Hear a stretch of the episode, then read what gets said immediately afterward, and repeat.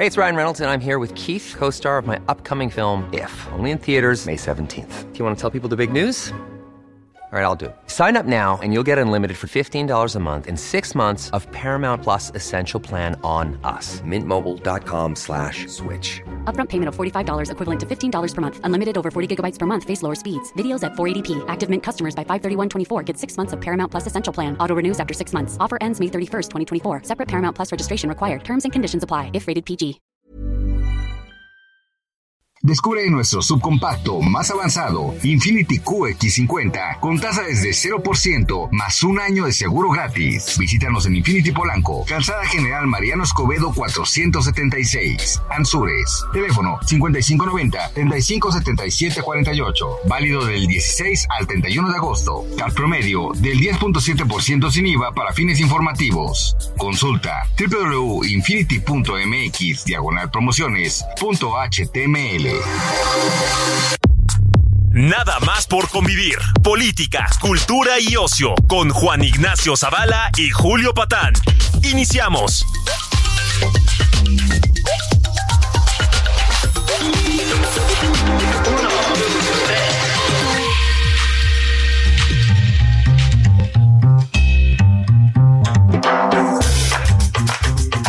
¿Cómo están bendiciones? Esto es nada más por convivir.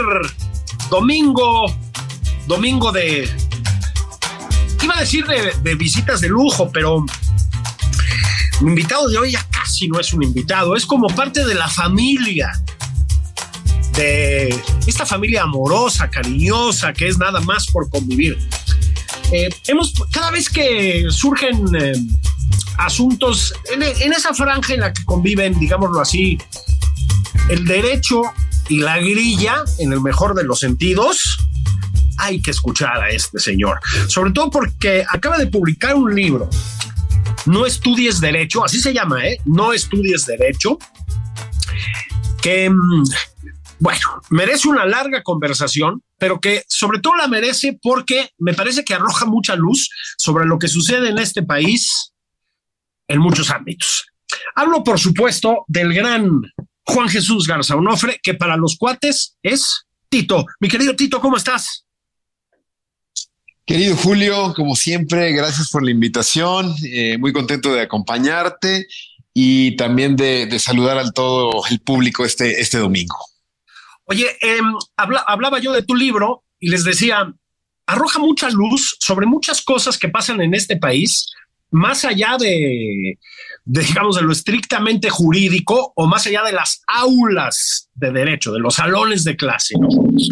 Este, Totalmente. Lo, sí, sí, sí. Lo, fíjate, es que lo que, lo que hace Tito en, en este libro no hace muchas cosas, pero una de ellas es irnos a explicar, a ver, en un país en el que más o menos el 94% de las decisiones gubernamentales están atoradas en tribunales, en el que hemos visto lo que pasa con el antes procurador, hoy fiscal general de la República, abogado también, en el que pasa lo que pasa con la Suprema Corte, en el que el presidente dice lo que dice de nuestros jueces, pues hay que entender la figura, querido Tito, del abogado. Y no se puede entender si no hacemos lo que hiciste tú, que es ir a las raíces.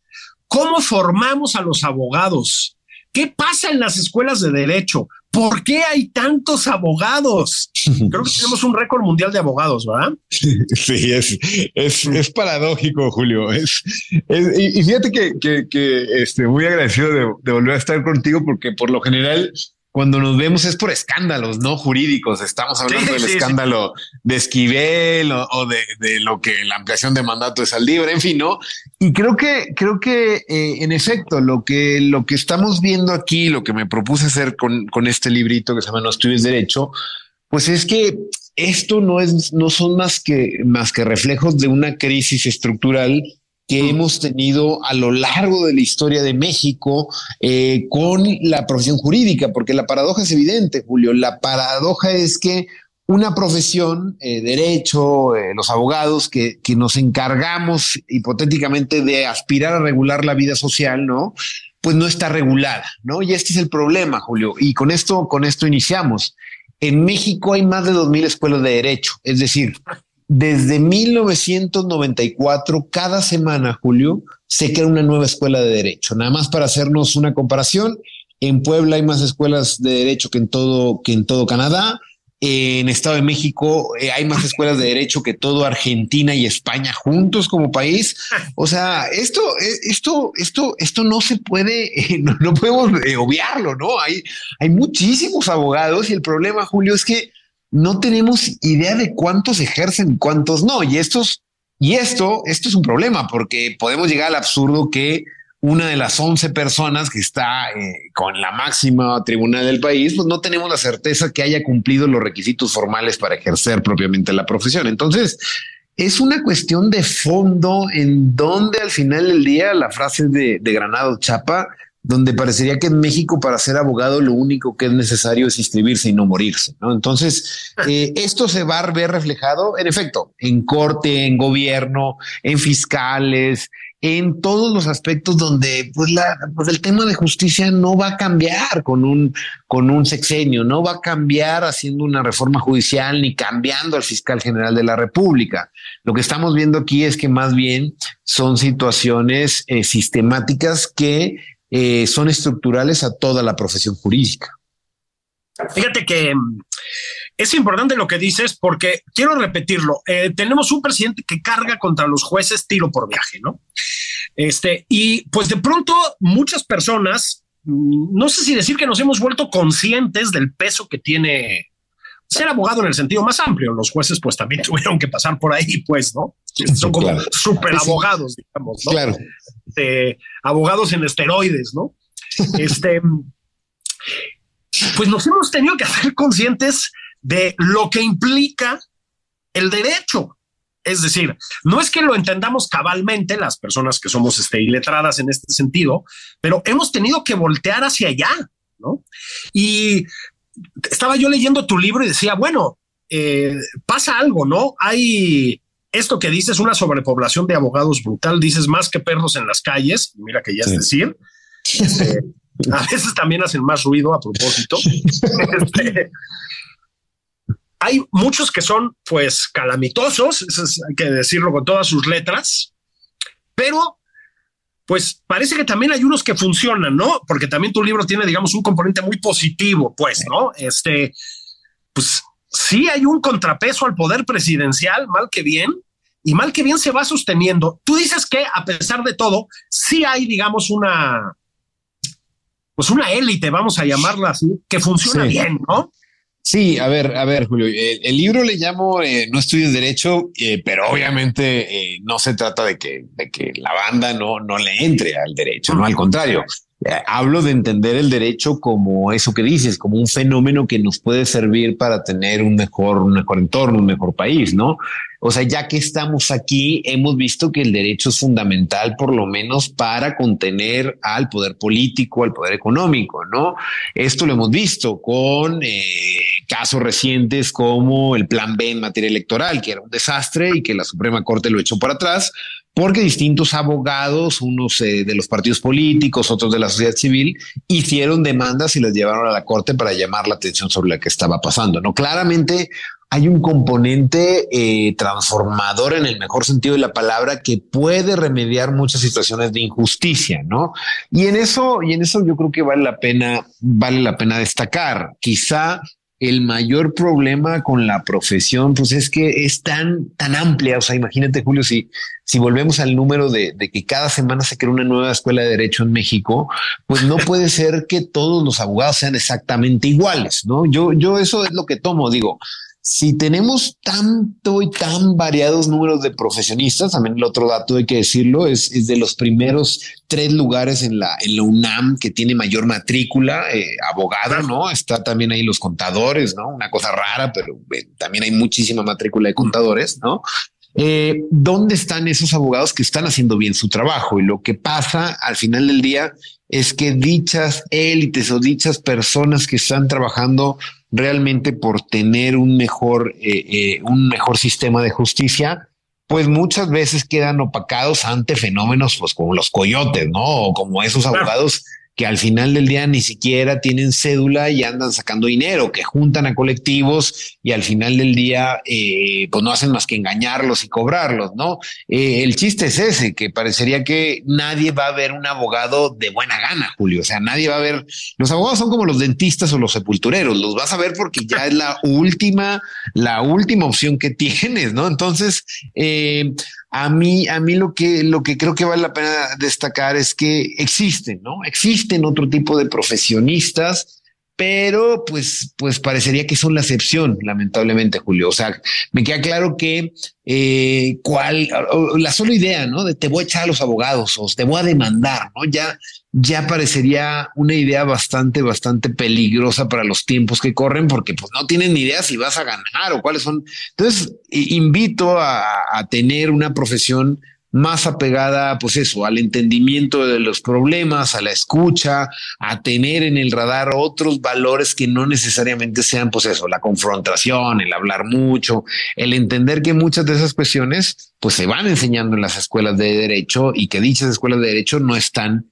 en absoluto reguladas. Fíjate que mm, el libro no es para nada un libro autorreferencial, eh, no es, no es algo que se parezca a un libro autobiográfico, algo así, pero inevitablemente, y qué bueno, además, pues está tu experiencia ahí, ¿no? Ese es el, ese es el, el detonante. Y también está el reconocimiento a pues maestros muy chingones, ¿no? Claro. Sí, claro, claro. Por ejemplo, y eso es lo que yo te quería decir, por ejemplo, hay que tener referentes en este sentido, ¿no? Sí, claro. Eh, eso es fundamental, Julio. Mira, algo que he hecho ahora que, andamos en, la, en las presentaciones y ha sido interesante ver, ver, eh, pues bueno, presentarlo en escuelas privadas, públicas, ante jueces y demás. Algo, algo que me gusta preguntar es que me mencionen eh, cuáles han sido sus mejores maestros en la carrera, ¿no? Mm. Y lo cierto, Julio, es que los abogados llevamos alrededor de 60, de 60 a 70 materias, ¿no? Y nunca decimos más de cinco profesores que hayan sido realmente buenos, ¿no? Mm. Y creo que esto, esto es sintomático, Julio. Y con esto me meto, porque muchas escuelas de derecho presumen de tener dando clases, pues al diputado, a la ministra, a todo bien, ¿no? ¿no? Con eso, o sea, me queda claro que hay un componente ahí de estrellato y de presumir que en tu escuela de derecho está dando eh, clases tal o cual persona, pero hay que decirlo claro, ser buen abogado no implica que seas buen profesor de derecho, ¿no? Eh, para ser buen profesor de derecho, pues necesitas saber de pedagogía, necesitas tener experiencia en el aula que no necesariamente se complementa siendo un buen operador jurídico en la práctica. Entonces, eh, claramente el tema de los maestros está muy, muy menospreciado actualmente, no solo creo que en la profesión jurídica, sino en la educación en general, ¿no? En la educación universitaria, porque también hay que decirlo, Julio, ¿cómo uno entra a dar clases a una universidad eh, si no es académico? No, pues sobre una clase, pues no es la materia, pero la agarras, eh, se te acomodan los horarios y esto creo que al final del día pues nos va generando pues el problema claramente de que los que están enseñando con el ejemplo pues son personas que no tienen ni idea propiamente de la disciplina. Entonces, lo que, lo que hablo aquí es de entender que en efecto hay, hay, ha habido claramente buenos profesores que uno recuerda, pero también, y yo creo que son la mayoría, son los malos. Yo siempre pongo el ejemplo de mi maestra de sucesiones, que es la que te enseña el testamento y todas estas eh, cuestiones, ¿no? Yo, yo agradezco a ella que gracias a ella no soy notario. ¿Por qué?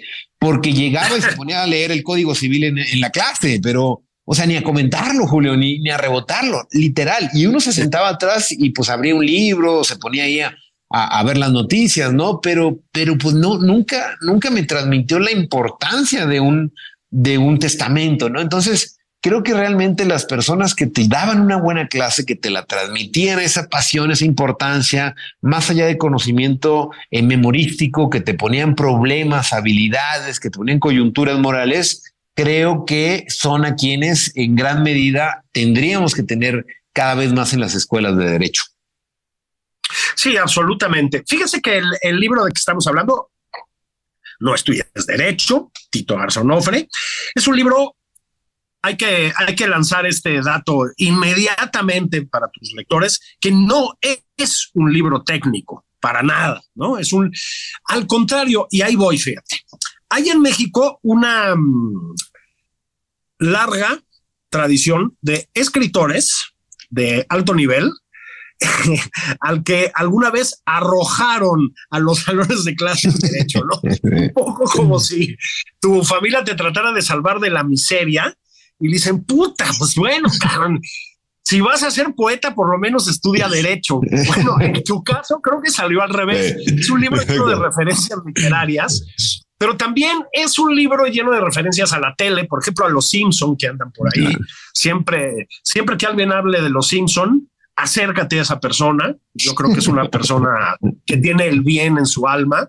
Este, lo que te quiero decir es un libro que, y voy a usar una palabra peligrosísima, pero la voy a usar, que entiende el derecho desde el humanismo, me parece. Y creo que en el fondo eso es lo que quieres, este, ponernos, digamos, este, sobre la mesa, ¿no? Acercarnos al derecho desde el humanismo. Claro. Eh, a ver, Julio, yo, yo, como, como cualquier, como cualquier escritura, pues esto, esto lo hago desde, desde lo personal, ¿no? Y yo, yo lo confieso por ahí en el prólogo. O sea, yo lo que quería estudiar era estudiar música, ¿no? Y, o sea, mis papás fueron muy, muy, muy sutiles y muy inteligentes. Me dijeron, oye, pues está muy bien que continúes con la música, pero ten una carrera de backup, ¿no? Este, ¿y qué te parece derecho? Es, es, está exacto, ¿no? Porque eso es derecho, es una carrera comodín que tiene muchísimas salidas, ¿no? Eh, y dije, bueno, y claramente ya el tercer semestre, pues vendí los instrumentos y ya no volví a la, música, ¿no? Eh, pero, pero me queda claro que, que el derecho, el derecho es parte de la cultura y en ese sentido es una, es una ciencia social, es una disciplina social que bebe muchísimo de resolver problemas humanos, ¿no? De ahí propiamente el tema del humanismo. En ese sentido, pues sí, hay una larga lista, pues por empezar por los más, más importantes, ¿no? Eh, Octavio Paz y Carlos Fuentes, que pasaron propiamente por la, por la Facultad de Derecho. Juan Rulfo por ahí también tiene algunas anécdotas en donde estuvo en algunas clases de Derecho y pues contemporáneos, pues eh, Jorge Volpi como el caso paradigmático ahora que escribe precisamente eh, literatura del caso Casés, ¿no? me parece que, que la lista, la lista es interminable y creo que esta manera de entender el derecho, Julio, hay que, hay que transmitirla. O sea, de verdad, el derecho sí nos puede salvar de la barbarie y del ojo por ojo. El derecho puede ser el último, el último obstáculo que tengamos antes de un autoritarismo, antes de una dictadura. Y en ese sentido, el derecho, el derecho se puede tergiversar, se puede interpretar. Lo que necesitamos aquí son herramientas para entenderlo a través de una comunidad política que pueda poner en una circunstancia de igualdad a las personas que, que, aspiran a ser parte de la misma. Entonces, eh, fue un ejercicio interesante, también tengo que confesarlo, Julio. Es el primer libro que escribo, eh, pues esto, en más de una especie de divulgación en una, en una editorial comercial, ¿no? Y, bueno, yo lo que hago es, es, publicar en, academia, para el SNI, para el CONACYT, ese tipo de cosas. Y pues ha sido un fenómeno eh, raro, ¿no? Porque, porque sí parecería que un académico que, que, lo lean ya, ya, ya de entrada está raro, ¿no? Uno está acostumbrado a que lo que escribe. ¿Qué me está pasando, no? Exacto. Entonces me escribe la gente y algunos con críticas, otros aplaudiendo. Y digo, bueno, pues ojalá pueda servir a, a generar una discusión, pero me queda claro que esa es la mayor reflexión del libro. Digo, hace falta mucha labor de traducción de la importancia del derecho. Hace falta de verdad, si nos seguimos hablando solamente entre sentencias, entre jueces, magistrados, abogados, pues esto, esto de la noche a la mañana puede desaparecer como en gran medida este sexenio lo hemos visto. Creo que hace falta, pues eso, dejar de hablar en, el famoso abogañol, ¿no? Esa, ese lenguaje oscuro en latín, ¿no? Entonces, sí creo que ha sido una reflexión muy importante, eh, eh, sin querer, ¿no? Eh, lo que ha pasado con el, con el libro este en particular. Fíjate que justo para allá quería ir yo, que es una de mis manías y de mis obsesiones, dices, pues también la importancia de que se entienda el pinche derecho, ¿no? Es decir, eso, ¿no? El uso del lenguaje. Yo que trabajo en los medios y eso, em, todo el tiempo estoy jodiendo, soy una pesadilla en ese sentido, con el lenguaje jurídico que se filtra a los medios. Entonces de pronto te avientan ahí en el prompter una cosa que dice, los abogados solicitaron la duplicidad de términos. Yo siempre estoy chingando con lo mismo, ¿no? Digo, oye, repito eso que escribiste ahí si me explicas lo que quiere decir ahorita. Y no se puede, ¿no? Este, esa es la, la desidia y las inercias de los medios. A final de cuentas, lo que está pidiendo es un plazo, pues, ¿no? Este, pero, pues sí, hay una, un lenguaje particularmente críptico en las esferas del, del derecho y tú atacas la necesidad de ese lenguaje. A propósito, es un tema ya, digamos, de mucha importancia en la filosofía del derecho, por ejemplo. Bueno, pues estás planteando una especie de revolución, te van a linchar sus colegas. Mira, Julio, eh, eh, por fortuna, eh, yo, yo lo que lo que me queda claro en la práctica es que cada vez más existe, existe esa consigna. Quizás sí, hay colegas de otras generaciones o ya de otra, de otras, pues de otras visiones en donde claramente sí me han peleado y me, han dicho algunas cosas y demás, tal. Pero, pero yo sinceramente creo que, que a ver, y, y yo eso lo soy muy claro en el libro, hay una parte técnica en el derecho. El derecho necesita de palabras como fideicomiso, como eh, usufructo, como yo qué sé, como persona moral, ¿no? Eh, pero al final del día, con esas trabajamos nosotros, el gremio, con esas trabajamos los técnicos del derecho. Entonces, cuando vamos a medios o cuando vamos frente a nuestros clientes y nuestras personas que no están propiamente en estas dinámicas, lo que urge es hacer una labor de traducción. Aquí el único problema, Julio, es que, pues como ya sabes, en este país no entendemos de puntos medios. Lo que pasa es que ha habido ya algunos experimentos y donde a las sentencias ahora le están poniendo pues emoticones y arcoíris y panditas y están utilizando un, un lenguaje pues que no es el adecuado donde te ponen querida niñita, tus derechos han sido eh, protegidos. Yo con eso también me meto y digo, vamos a entender un punto medio. necesitamos buenas sentencias que puedan convencer al gremio. Pero una vez que tengamos unas buenas sentencias, en definitiva lo que necesitamos hacer es una labor de destecnificación y sobre todo de, eh, de, entendernos entre iguales. Si, si nosotros nos o sea, ¿cómo, cómo le explicas, eh, cómo, cómo, le explicas en este contexto político la importancia de una Suprema Corte a una, a una mayoría? ¿no? Eh, cuando te dicen por el otro lado, tienen sueldos exorbitantes, son solamente o sea, 11 personas que no las votaron, es mucho más atractivo esa narrativa. Pero cuando explicas que son personas técnicas que entienden, bla, bla, bla, bla, bla, pues en ese sentido creo que sí le hemos quedado muchísimo de ver a la sociedad como gremio, Julio. En ese sentido es, la autocrítica que hago de la. Y en ese sentido, te digo, me siento acompañado. Cada vez hay más colegas que están trabajando en este sentido, que es el, el derecho a entender el derecho, ¿no? Y creo que, eh, y también cito por ahí un artículo de la ministra presidenta Norma Piña, en donde ella misma hace, hace, hace una reflexión sobre la Bogañol, ¿no? Sobre habla en latín, o sea, de verdad, o sea, todavía se usan frases en latín, Julio, rebus extánticos, ad o sea, cosas que, que, nunca yo he visto, que cuando le llega una, una demanda a un juez, diga, ah, mira, este abogado sabe latín, le voy a dar la razón. Nunca nadie, eso no sucede, ¿no? O sea, entonces también hay, hay, esa idea cultural de que la longitud, de que usar latín, de que usar palabras complicadas, pues al final de día son cuestiones que hacen tener a un mejor gremio, donde pues esa, esa máxima eh, de Reyes Heroles que nos la hemos traído al gremio, en donde parecería que es más importante la forma que el fondo. Entonces, mi querido Tito, si no te importa, vamos a hacer una pausa. A lo mejor podemos regresar a aprovechar tu sabiduría y tu agudeza para desde aquí, desde este libro, desde tu experiencia, analizar algunas cositas que están pasando hoy, hoy, hoy en este país y que me parece que necesitan esa lectura. ¿Te late? Perfecto. Órale, pues vamos a pausa. Esto es nada más por convivir.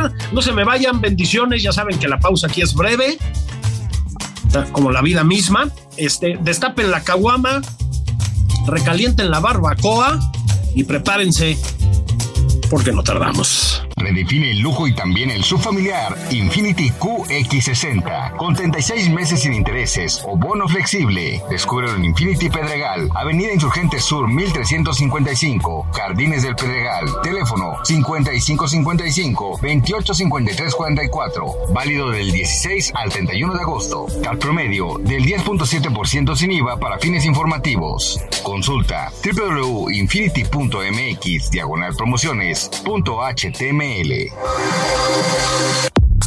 esto es Nada más por convivir, una plática fuera de estereotipos con Juan Ignacio Zavala y Julio Patán. Regresamos.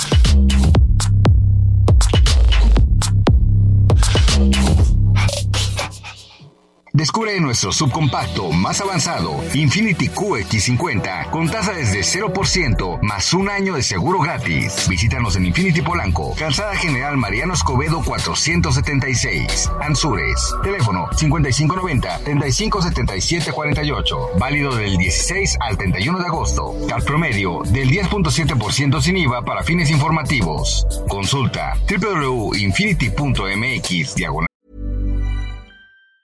Hey, it's Ryan Reynolds, and I'm here with Keith, co star of my upcoming film, If, only in theaters, May 17th. Do you want to tell people the big news? All right, I'll do it. Sign up now and you'll get unlimited for $15 a month in six months of Paramount Plus Essential Plan on us. Mintmobile.com slash switch. Upfront payment of $45 equivalent to $15 per month. Unlimited over 40 gigabytes per month. Face lower speeds. Videos at 480p. Active Mint customers by 531.24 get six months of Paramount Plus Essential Plan. Auto renews after six months. Offer ends May 31st, 2024. Separate Paramount Plus registration required. Terms and conditions apply if rated PG. promociones.html. Ya estamos de regreso en Nada más por convivir. Aquí Juan Ignacio Zavala y Julio Patán.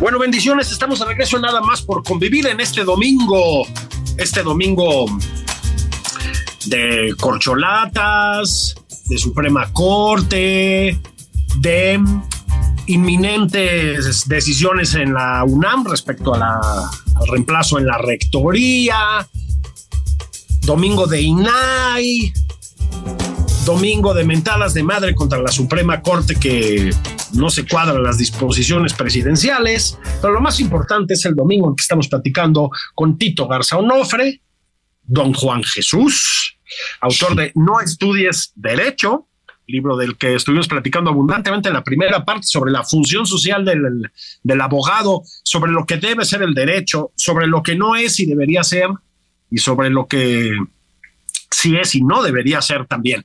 Pero yo, que soy un explotador y un hombre que no tiene corazón, este, quiero aprovechar la inteligencia de mi querido Tito para, Tito, hablar de varios asuntos.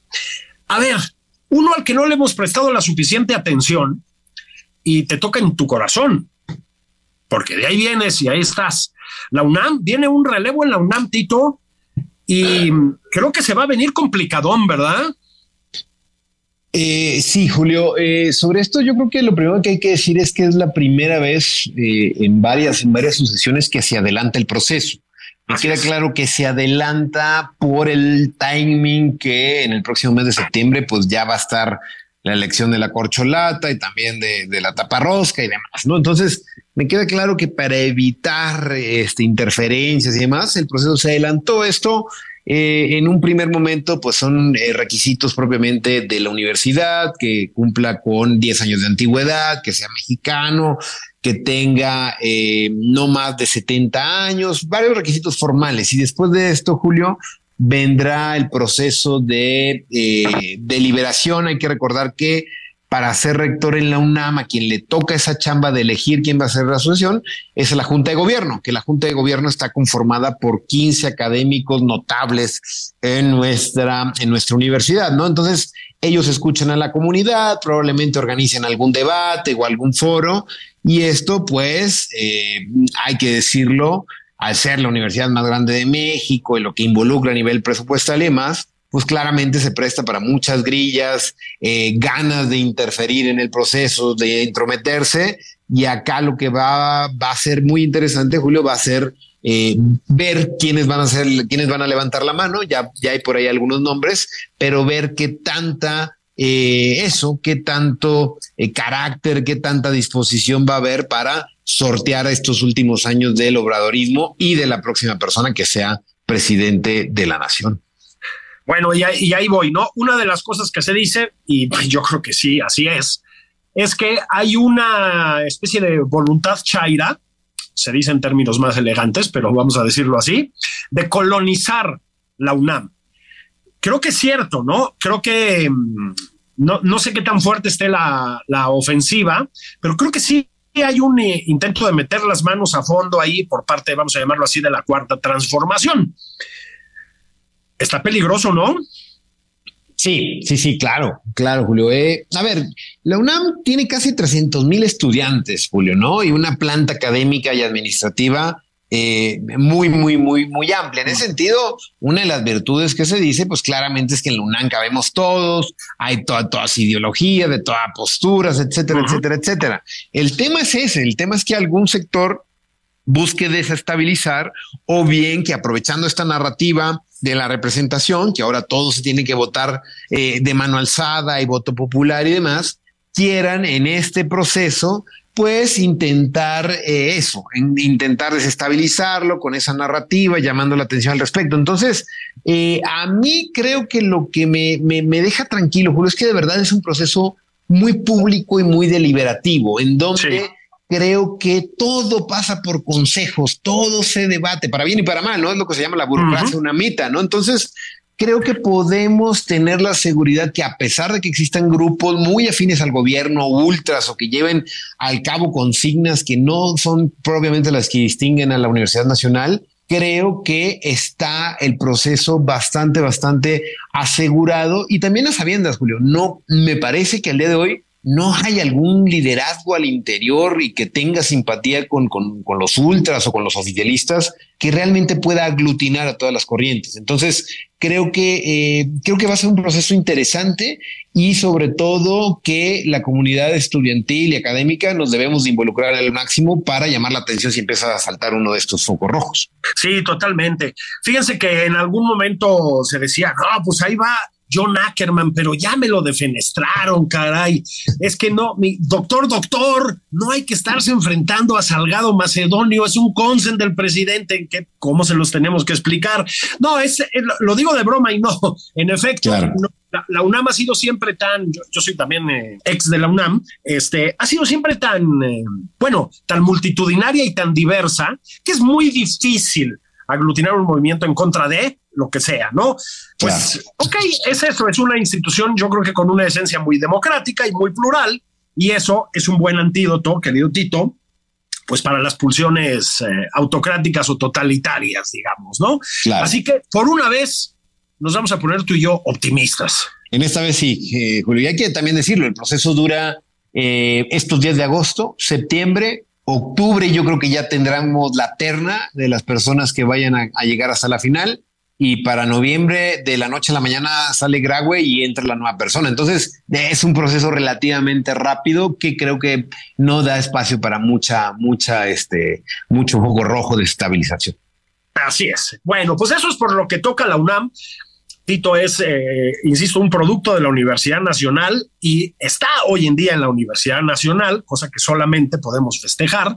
Por eso quería empezar por empezar por ahí, por la UNAM. Insisto, luego no le hacemos tanto caso, pero lamentablemente luego sí le hacen caso por ahí en Palacio Nacional en el peor de los sentidos, ¿no? Entonces hay que llamar la atención sobre estas cosas. Este, el, el presidente se aventó ¿qué? 14, 18 años en la Facultad de Ciencias Políticas y parece que le agarró manía a la Universidad Nacional. Ahora, otro producto o no, según como lo queramos ver de la Universidad Nacional, es, ya hemos hablado de ella aquí antes, querido Tito, es la ministra Yasmín Esquivel.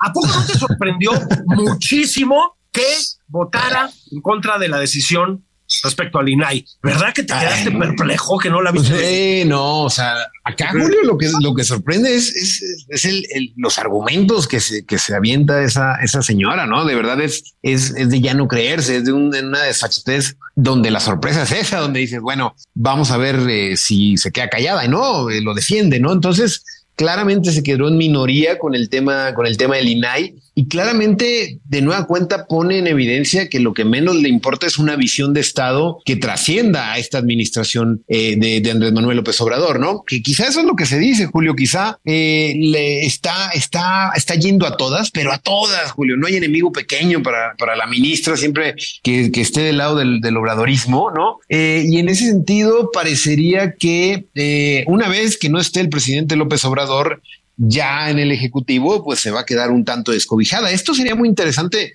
y yo de verdad me muero por, de ganas de alguien que se lo pregunte a, Claudia Sheinbaum, ¿no? Que es también científica, una mita y cuánta cosa. ¿Qué piensa de este tipo de, de, escándalos de plagio, no? ¿Le podría dar continuidad? ¿La seguiría arropando? Este tipo de cuestiones creo que tampoco se deben dejar de lado para el proceso de sucesión en rectoría. De verdad que el tema más allá de Yasmín, Julio, el tema es que claramente hay, hay, hay un tema estructural de plagio que se debe de solventar y se debe tratar de la mejor manera, pero parecería que mientras esté bajo el cobijo de, de, este movimiento del obradorismo, pues Esquivel, da igual el INAI, da igual que no tengamos órgano de transparencia desde hace algunos meses, ¿no? Ella está aferrada a creer que, eh, pues eso, que las consignas políticas van por encima del derecho. Entonces, un dato no menor, Julio, y esto ojalá lo, lo vayamos poco a poco discutiendo gane quien gane, taparrosca, corcholata, color, de que sea, de las primeras acciones que va a hacer es nombrar a dos ministros de la ah. Suprema Corte.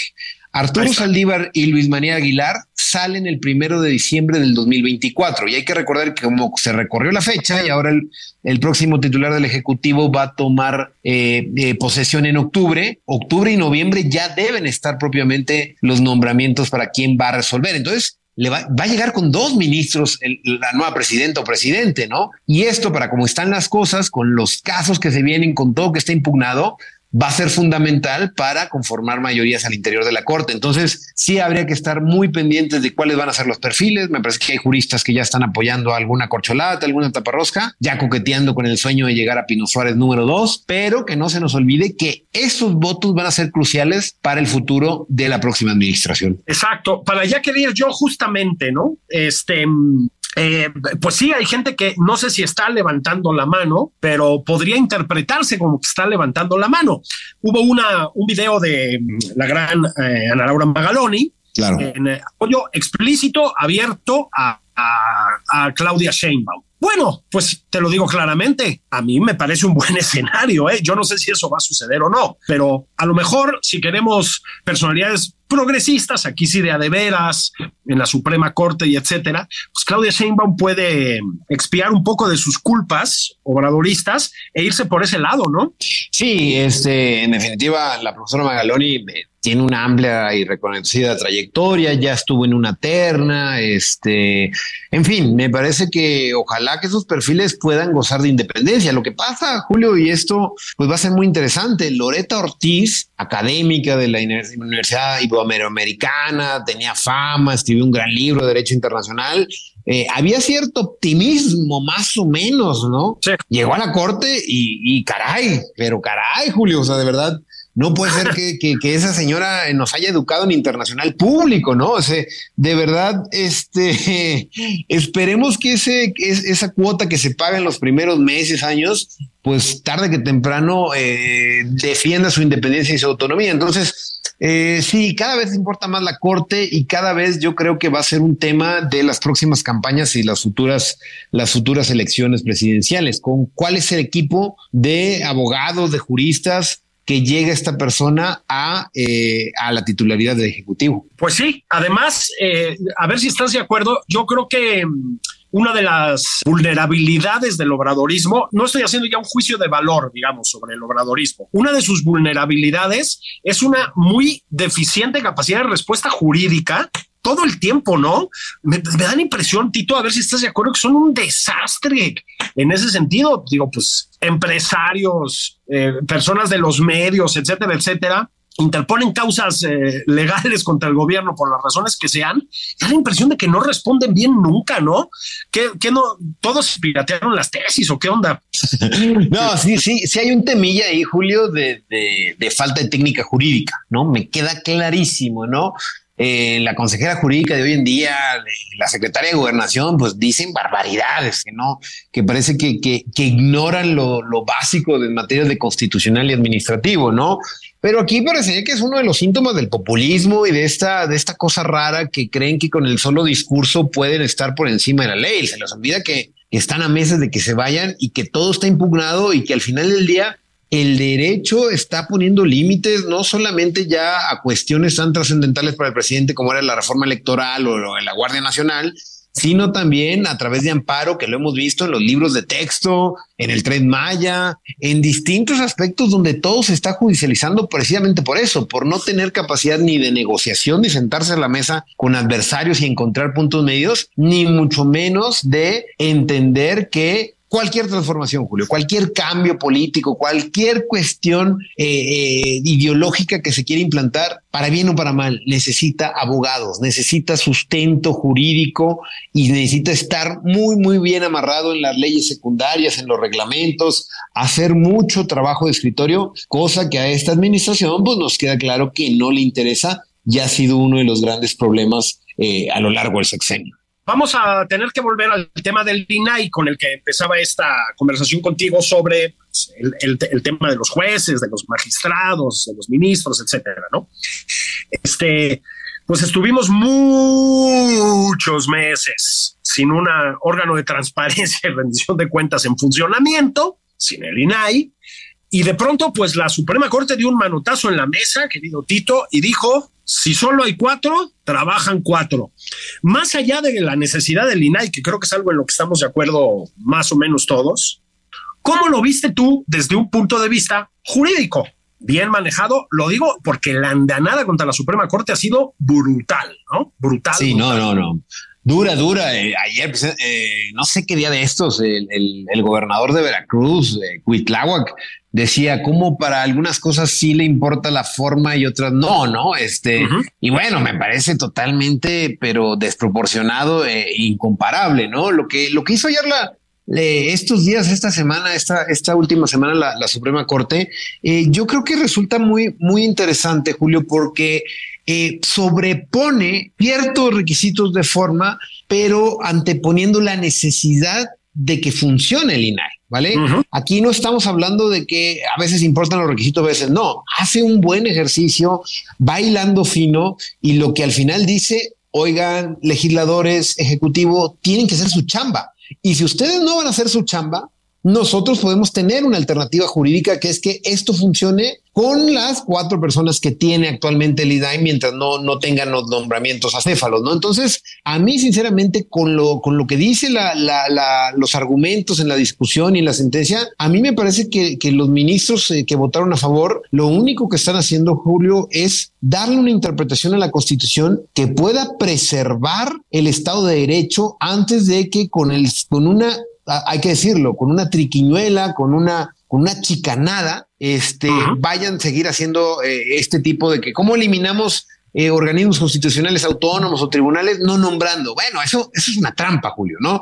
Y lo que hace aquí la Corte a mí me, me satisface y creo que de verdad no es, no es comparable con lo que pasó en el, en, en, el Viernes Negro, con lo que pasó con el Plan B. Son cosas totalmente distintas. De nueva cuenta, ya lo mencionaste, Julio. Los legisladores de Morena tienen que entender que si quieren hacer una transformación, si quieren reformar cualquier ley, la tienen que hacer con apego al derecho. Lo mismo en los libros de texto. Si son comunistas, no son comunistas, si son buenos o son malos, tienen la potestad de hacerlo, pero esa potestad tiene ciertos requisitos que tienen que llevar a cabo, como hacer asambleas, tener juntas. En ese caso, me parece que la judicatura está tomando un rol cada vez más protagonista, pero por el desaseo jurídico, por lo mal hecho que son muchos de los eh, quienes conforman la actual administración. Vamos a meternos a otro asunto que sí tiene que ver con las leyes y no nada más tiene que ver con las leyes, Tito, y es, a ver, eh, recientemente, para muchos fue una sorpresa descubrir que el Instituto Nacional Electoral, en efecto, tiene atribuciones legales para intervenir en casos como eh, la trifulca entre Ricardo Salinas Pliego y Cisalia Hernández, ¿no? Es decir, puede agarrar y a un ciudadano, como es Ricardo Salinas Pliego, decirle,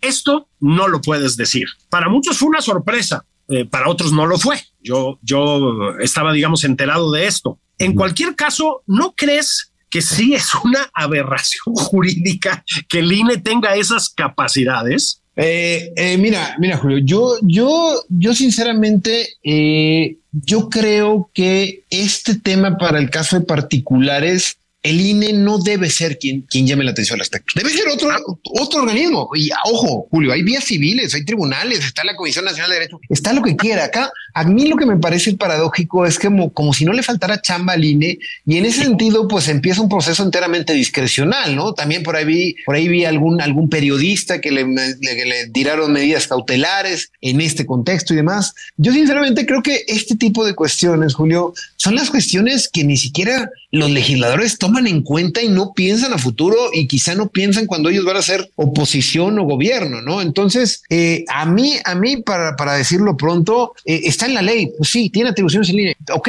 frente a eso, no por el hecho de que esté en la ley, ya, ya nadie puede hacer nada. Al contrario, creo que debemos de empezar una discusión, sí, con la chamba que tiene el INE, con el presupuesto, con esto, pues al final el INE se va a convertir en, una fiscalía o en una, en un, ojo, que hay una fiscalía de delitos electorales, que hay fiscalías especializadas. Entonces creo que se empiezan a dotar de atribuciones a organismos que al final del día eh, creo que no tienen ni la capacidad, es denunciable, es un crítico, éticamente, sí, todo lo que quieran, pero las vías no me parece que debían ser a través del Instituto Nacional Electoral. Y en ese sentido, pues bueno, ojalá que en futuras ocasiones, pues eso, sepan propiamente los legisladores que las atribuciones que tienen importan y que las van quizá algún día a necesitar. Entonces, es mejor que lo hagan bien y es mejor que lo hagan con la prudencia de entender que eh, cualquier mecanismo posibilitado para la defensa de las libertades y los derechos, no todo tiene que transitar por el tema político electoral, sino por otras vías.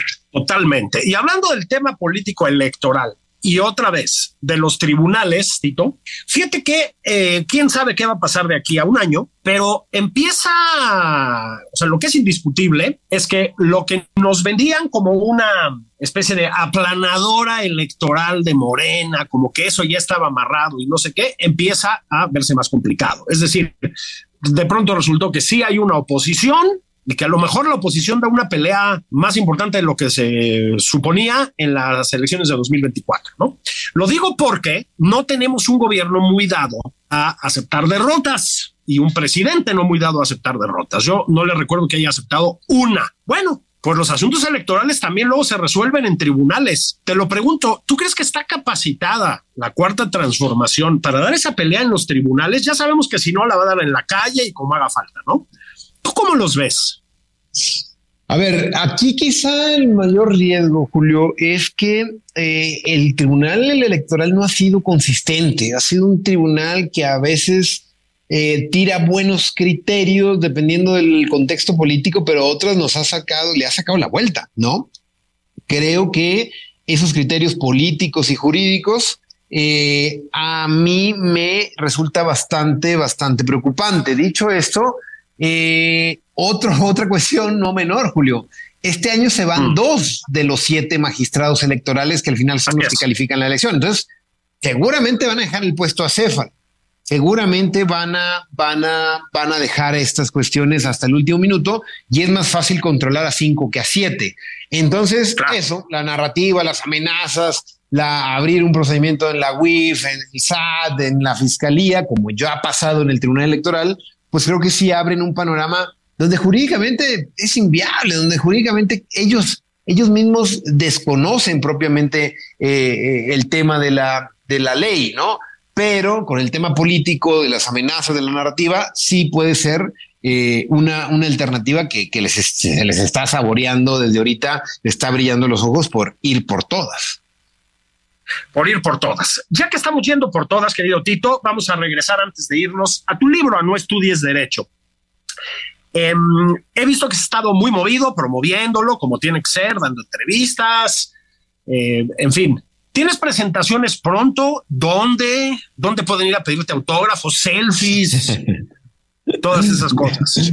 Claro, claro que sí, Julio. Fíjate que la, próxima semana nos vamos a la Feria del Libro de Pachuca y la ah. que sigue nos vamos al High Festival a, Querétaro y luego eh, y luego vamos a Monterrey también, vuelvo a la patria, vuelvo a ah, Tierra Prometida, a la Feria del Libro allá y terminamos el libro eh, el año en la Feria del Libro de Guadalajara. Entonces, eh, vamos a andar en las en las ferias del libro de estas temporadas, Oaxaca, Michoacán y demás y seguramente eh, por acá también estaremos este, dando, dando lata con el último, el último tirón de, de, este semestre con las, con las presentaciones de libros. Además, decir, que lo consiguen en, cualquier librería comercial, en cualquier este, eh, eh, eso, en cualquier centro que, venda libros y demás. Entonces, eh, por internet y ese tipo de cosas. Entonces, es un libro que, se encuentra fácil la reserva. A diferencia de los otros libros académicos que sí este, están solamente ahí encerrados en una caja fuerte para que nadie los lea. Querido Tito, te agradezco muchísimo. Como siempre, te felicito por tu libro. Espero que coincidamos por ahí en alguna de esas ferias. Órale. Este, y es en la de Monterrey, pues ahí nos, nos aventamos el chicharrón de ribeye y todas esas cosas como tiene que ser. Será, será un gusto, querido Julio. Gracias por la invitación y buen domingo para ti y a todo tu auditorio.